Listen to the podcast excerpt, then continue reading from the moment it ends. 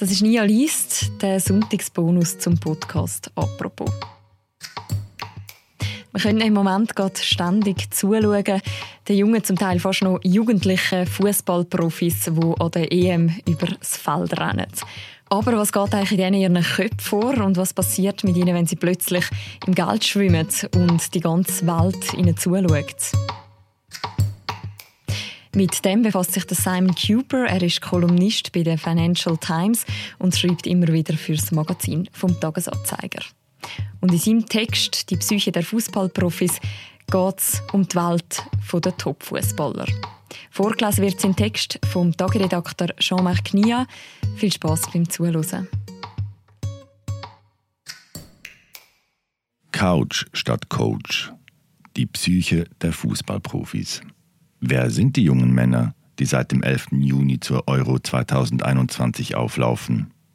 Ich bin der Sohn eines Anthropologen und habe in den vergangenen 30 Jahren zahlreiche Fußballer interviewt. Dies ist der Versuch, so etwas wie eine Ethnographie des Berufsstandes zu schreiben.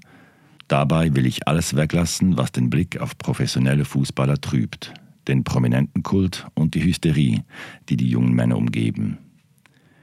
Ich möchte die Spieler aus anthropologischer Sicht betrachten, also nicht anders als einen indigenen Stamm auf irgendeiner Südseeinsel. Ich wollte wissen, wie leben sie?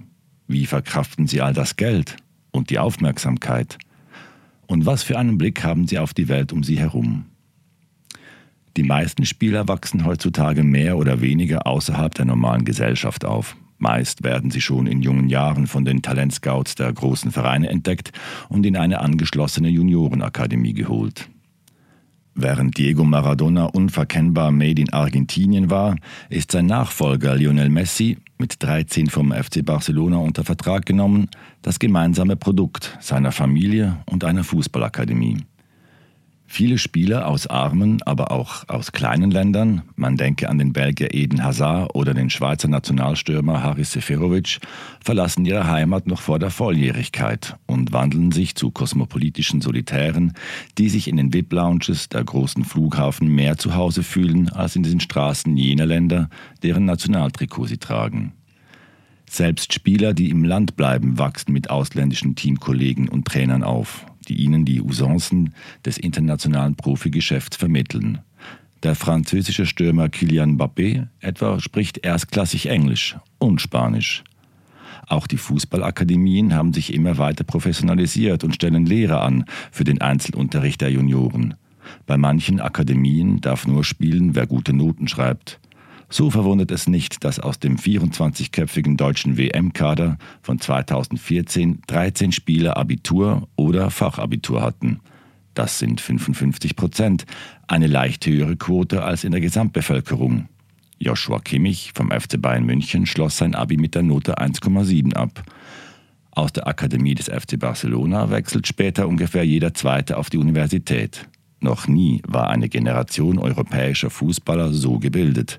Zu den Folgen kommen wir später. Doch ungeachtet aller Bildung und reichlich bemessener Freizeit werden die jungen Spieler angehalten, nichts anderes im Kopf zu haben als Fußball. Die gigantischen Gehälter verstärken die Karrierefixierung zusätzlich, selbst um den Preis einer Infantilisierung. Spätestens mit Eintritt ins Erwachsenenalter sorgt dann eine persönliche Entourage aus Familie und Verein dafür, dass der Spieler von allem abgeschirmt wird, damit er sich einzig auf seinen Beruf fokussieren kann. Dazu gesellen sich Finanzberater, die sich häufig weniger durch Qualifikationen in der Vermögensverwaltung auszeichnen, als durch ihren Charme und die Nähe zum Umfeld des Spielers. Einer, der die geforderte Fokussierung nicht aufbrachte, war der brillante Mario Balotelli. Bei der EM 2012 noch als Torjäger gefeiert, kam er vor dieser EM nicht einmal in die Nähe eines Aufgebots für das italienische Team. Mit Anfang 30 zeichnet sich für ihn bereits das Karriereende ab. Sein Agent Mino Raiola glaubt, dass Balotellis zahlreiche Liebschaften damit zu tun haben. Zitat Ob bewusst oder unbewusst, er hat sich wohl dafür entschieden, den Fußball nicht zum Mittelpunkt seines Lebens zu machen.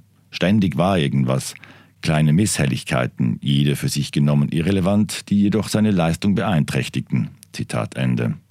Aber Balotelli ist die Ausnahme im Spitzenfußball. Andere prominente Klienten Raiolas, darunter Slatan Ibrahimovic, Paul Bogba oder Pavel Nedved, hatten oder haben solche Probleme nicht. Nicht umsonst lautet die erste Grundregel, die jedem Profi angebläut wird, Mund halten und spielen. Anders als Musiker oder YouTuber haben Fußballer wenige Anreize, sich ein kontroverses Profil anzueignen. Im Gegenteil, ihr professionelles Medientraining lehrt sie am besten gar nichts zu sagen. So kommen Sätze zustande wie Wir sind glücklich über den Sieg, aber am Samstag folgt das nächste wichtige Spiel. Dies ist der Grund, warum Fußballer oft unterbelichtet wirken, auch wenn sie es nicht sind. Die psychischen Belastungen an der Spitze sind jedenfalls unmenschlich. Vor jedem Spiel dieser EM werden sich gestandene Stars auf der Toilette der Mannschaftsgarderobe einschließen, weil sie sich übergeben müssen oder Durchfall haben. Es gibt kaum einen anderen Beruf, in dem 20-Jährige so gnadenlos von den globalen Medien niedergemacht werden. Ein einziger gemeiner Artikel oder Tweet kann einem Spieler nicht nur den Tag ruinieren, sondern schlägt womöglich dauerhaft auf seine Psyche. Granit Xhaka, Spieler beim FC Arsenal und Kapitän der Schweizer Nationalmannschaft, sieht sich mit Nachrichten konfrontiert wie Ich hoffe, deine Tochter bekommt Krebs. Laut einer englischen Untersuchung erhielt er letzten Dezember allein auf Twitter 1374 beleidigende, rassistische oder bedrohende Botschaften. Sensibel reagieren die Spieler besonders auch dann, wenn Webseiten und Zeitungen ihre persönliche Leistung benoten.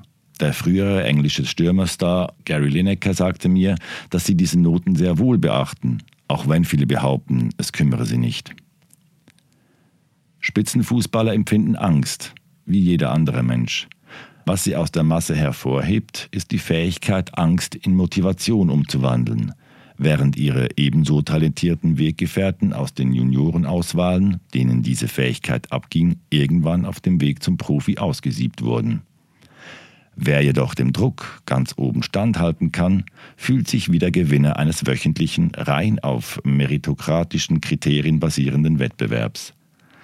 In das Nationalkader Deutschlands oder sogar der Schweiz wird niemand wegen seiner guten Beziehungen berufen. Auch die Frage nach der Herkunft oder dem Schulabschluss ist bedeutungslos. Die Teamkollegen werden den Spieler nicht nach Hautfarbe oder sexuellen Orientierungen beurteilen, nicht mal seine Sozialkompetenz ist ein Kriterium.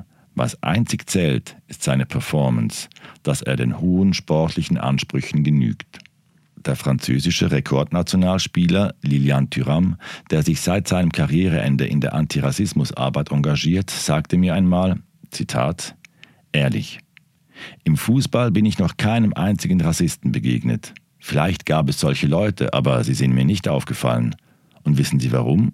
Weil Rassisten den anderen für gewöhnlich gar nicht kennen. Im Fußball dagegen teilen wir vieles und es ist schwieriger, jemanden zu diskriminieren, weil wir nach ganz spezifischen Kriterien bewertet werden. Allerdings kann die Zugehörigkeit zur Meritokratie auch Arroganz und Verachtung für die Umwelt hervorbringen. Die besten Spieler fallen nicht nur häufiger durch Disziplinlosigkeiten auf, etwas, das sie sich leisten können, sondern sie wissen auch alles besser vor allem als der Trainer. Und in uns Normalsterblichen sehen sie bedauernswerte, unförmige Fleischklopse, die ihr Leben mit öden Tätigkeiten verbringen. Es übersteigt ihre Vorstellungskraft, wie wir mit so einer adrenalinarmen Existenz Vorlieb nehmen können. Das Highlight einer Bürokarriere mag vielleicht in einer Beförderung bestehen, einem anerkennenden Wort vom Chef oder einem Betriebsausflug ans Meer. Die beruflichen Illusionen der Stars hingegen besagen, dass ihr Sport wichtiger ist als Leben und Tod. Ein Sieg bei einem internationalen Turnier versetzt sie in einen Zustand der Erregtheit, wie man ihn in einem normalen Leben kein einziges Mal erlebt. Perverserweise trifft das auch auf Niederlagen zu. Du sitzt mit deinen Mannschaftskameraden in der Umkleide, zusammengesackt vor Enttäuschung, jede Faser deines Körpers schmerzt, die Erschöpfung ist so groß, dass du nicht mal mehr die Wasserflasche hochheben magst. Diese geteilte Intensität der Emotionen wirst du nach dem Rücktritt nie wieder erleben. Doch anders als für viele Bürogummis ist Frührente mit Mitte 30 nichts, wovon Fußballer träumen. Die meisten Top-Athleten haben einfach eine zu große intrinsische Motivation, um den Rest ihrer Tage im Liegestuhl zu verbringen. Kein Wunder bekonnten Fußballer bisweilen Mühe, ihre Geringschätzung zu verbergen, wenn sie sich mit normalen Menschen herumschlagen müssen.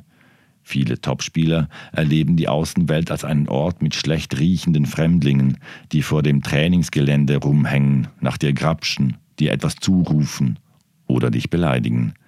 Der Spieler hat deshalb schon früh gelernt, an diesen Zivilisten vorbeizuschreiten, als wären sie gar nicht vorhanden. Ein Fußballer, der mit seiner Familie ein Restaurant besucht, posiert an einem Abend vielleicht 15 Mal für Selfies und kann sich keine Sekunde lang in Ruhe mit seiner Frau oder den Kindern unterhalten, geschweige denn einen Bissen zu sich nehmen. Bei den Recherchen zu einem Buch über den FC Barcelona, das ich soeben beendet habe, erklärte mir eine der zahlreichen für den Club tätigen Psychologinnen, die größte Gefahr für einen prominenten Spieler bestehe langfristig in seiner Dehumanisierung durch den Ruhm. Zitat Die Leute sehen in den Fußballern Superhelden.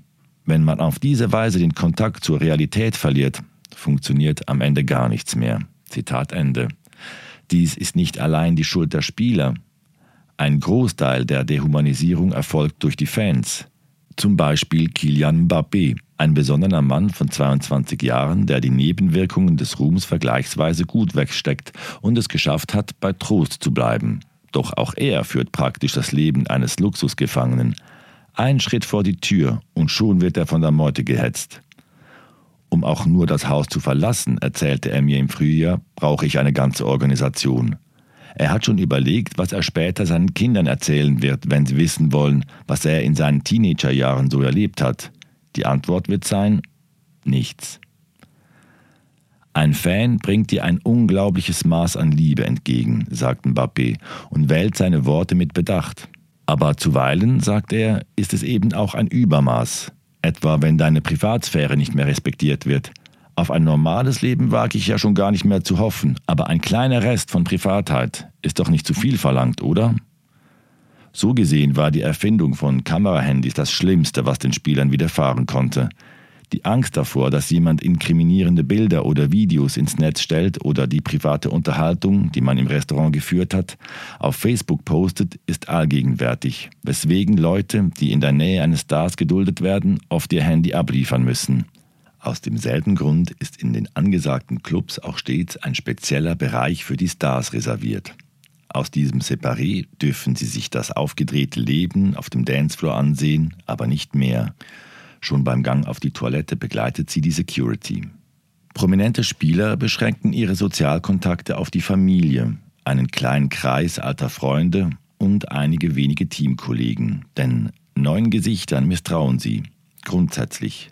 Es ist leicht, sich über jemanden wie den Schweizer Torwart Roman Bürki zu mokieren, der mit der Instagram-Influencerin Marlene Valderrama Alvarez liiert ist. Aber wer könnte jemanden, der unter Hausarrest steht, besser verstehen als die, die selber in einem goldenen Käfig leben? Die Angst vor der Welt da draußen ist jedenfalls nicht unbegründet. Der Spieler ist umzingelt von Leuten, die etwas von ihm wollen. Geld oder Glanz oder beides. Umgekehrt nutzt der Spieler Menschen aus seinem Umfeld nicht selten aus, als Sexobjekte oder unbezahlte Dienerschaft. Der Spieler braucht ein neues Handy, voilà, hier ist es. Im Internet einen Flug buchen, für sowas hat man seine Leute. Ein ehemaliger Agent meinte zu mir, außer Fußball, Sex und gelegentlichen Shoppingausflügen hätten die Spieler gewissermaßen ihr ganzes Dasein an Dienstleister outgesourced. Auch mangele es ihnen an Empathie, was aber kein Wunder sei, so wie sie groß geworden seien in einer kompetitiven Männergesellschaft, wo jeder des anderen Feind ist und alle, die nicht mithalten können, gnadenlos aussortiert werden. Die seit Beginn der 90er Jahre stark gestiegenen Gehälter haben den Alltag von Fußballprofis definitiv verändert. Die Summen sind den Spielern wichtig, weniger im Sinne verfügbarer Mittel, für die man sich etwas kaufen kann, denn als Statussymbol. Wer 8 Millionen Euro im Jahr verdient, aber sein Haus nicht verlassen kann, wird ohnehin Mühe haben, viel auszugeben. Auch in der Mannschaft bemisst sich alles an dieser Zahl. Die niederländische Fußballlegende Johann Cruyff, in den 70ern ein grandioser Spieler, später ein erfolgreicher Trainer, sagte, Deine ganze Bedeutung für die Mannschaft wird mit Geld ausgedrückt. Und letztlich geht es nicht einmal so sehr um Geld wie um deinen Rang innerhalb des Kaders. Ein Topspieler verdient heute genug, um sich einen veritablen Hofstaat zu halten. Selbst junge Spieler erwerben große Anwesen, auf denen sie alle um sich scharen. Agent, Physiotherapeut, die Freundin, dazu ein, zwei ältere Familienmitglieder sowie ein paar Jugendfreunde und nicht näher definierte Gefolgsleute, die in finanzieller Abhängigkeit von dem Spieler leben. Heiratet der Spieler, wird Entourage gegen Familie getauscht und der Ferrari in Giallo Modena gegen einen schwarzen Range Rover. Doch eine Spielerehe bedeutet nicht, dass von nun an alles geteilt wird. Eine ehemalige Bankerin aus Barcelona erzählte mir, dass im Vorfeld einer Neuverpflichtung bei Barça drei verschiedene Konten eingerichtet wurden. Ein gemeinsames Privatkonto, ein gemeinsames Girokonto für die regelmäßigen Ausgaben und ein drittes, von dem die Frau nichts erfahren durfte. Profifußballerinnen leben übrigens ganz anders. Die niederländische Stürmerin Lieke Martens, die 2017 mit der Nationalmannschaft die Europameisterschaft gewann und im Mai dieses Jahres mit Barcelona die Women's Champions League, muss in Katalonien ohne Anhang auskommen und sieht ihre Familie nur ein paar Mal im Jahr. Auch hat sie keine Villa, in der sie ihre Angehörigen vernünftig unterbringen könnte. Männliche Spieler, bemerkte sie, schleppen ihre ganze Verwandtschaft an, auch Freunde. Sie können sich ihr eigenes Heim schaffen. Im Frauenfußball funktioniert das nicht so, weshalb mich von Zeit zu Zeit das Heimweh packt. Die besten männlichen Spieler verdienen 50 Mal mehr als die besten bei den Frauen. Doch je höher der Status des Frauenfußballs wird, desto mehr dürfte sich auch der Lifestyle angleichen. Die männlichen Fußballer nutzen ihre Entourage noch für einen weiteren Zweck. Sie bildet eine Barriere gegen den eigenen Arbeitgeber, den Club. Die Spitzenspieler leiten gewissermaßen ihr eigenes Unternehmen mit Agent, Social Media Manager, einem persönlichen Physiotherapeuten, Stylistin und so weiter. Früher hielt ich die Topspieler für kaltherzige Angestellte, denen der Verein oder selbst die Nationalmannschaft nichts bedeuten. Heute ist die Beziehung noch geschäftlicher. Die Spieler arbeiten wie unabhängige Subunternehmer, die mit dem Club oder der Nationalmannschaft kurzfristige Projekte realisieren, vergleichbar mit Schauspielern, die zusammenkommen, weil sie für einen Film engagiert wurden. Die Spieler vermieten ihre Dienste für ungefähr drei Stunden täglich an den Club und arbeiten daneben noch für andere. Das können Sponsoren sein, das Nationalteam, bestimmte Hilfsprojekte oder Produkte, die mit ihrem Namen verbunden sind. Der Club als Arbeitgeber hat unterdessen Schwierigkeiten, seinen Angestellten auch nur ans Telefon zu kriegen. Jorge Valdano, damals Sportdirektor von Real Madrid, beklagte sich bereits im Jahr 2010, Zitat, vor 25 Jahren war ein Spielervertrag eine klare Sache. Vor allem war so ein Vertrag sehr viel einfacher. Ein Spieler war Angestellter des Clubs, Punkt. Mit Rechten klar, aber vor allem mit Pflichten. Heute muss man geradezu den Dienstweg einhalten, so viele Ebenen haben sich zwischen Club und Spieler geschoben. Manchmal ist der erste Ansprechpartner der Vater, manchmal der Agent, es kann aber auch der Pressesprecher sein oder die Freundin. Zitat Ende. Auch Trainer müssen heutzutage eher überreden als befehlen, wofür vielen Fans jedes Verständnis fehlt. Aber sollte heute ein Trainer tatsächlich versuchen, den alten Kasernenton wieder einzuführen, müsste er mit dem Exodus seiner größten Talente rechnen oder wahrscheinlicher mit seiner eigenen Entlassung. Moderne Trainer haben sich daher längst von der Vorstellung verabschiedet, die Spieler dominieren zu können, diese multinationalen, millionenschweren Unternehmer in eigener Sache. Bei einer Auseinandersetzung bringen diese nicht nur ihr riesiges Ego in Stellung, sondern auch gleich den Agenten und ihnen ergebenen Journalisten. Dass in einem talentbasierten Geschäft letztlich das Talent regiert, kann niemanden überraschen. Der Zuwachs an Macht und Bildung bei dieser Spielergeneration spiegelt sich nicht zuletzt in deren politischem Engagement. Für viele von ihnen scheint Fußball nicht mehr das alleinige Maß aller Dinge zu sein. So entschlossen sich während der Black Lives Matter-Proteste im Sommer 2020 Mannschaften aus ganz Europa zum symbolischen Kniefall. Englische Spieler, angeführt von Liverpools Kapitän Jordan Henderson, spendeten hohe Summen an den maroden staatlichen Gesundheitsdienst NHS.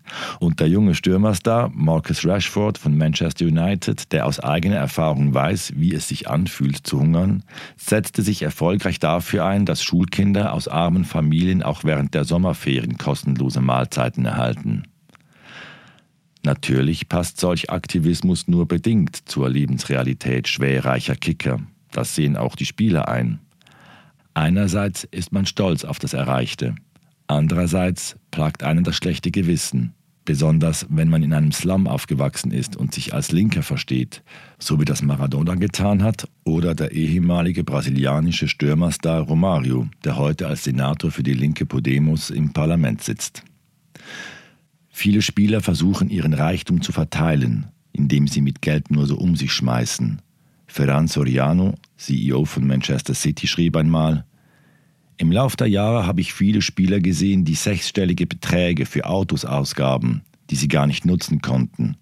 Aber auch solche, die einem Bettler 500 Euro gaben oder 50 Euro Trinkgeld auf eine Restaurantrechnung von 65 Euro schlugen. Zitat Ende.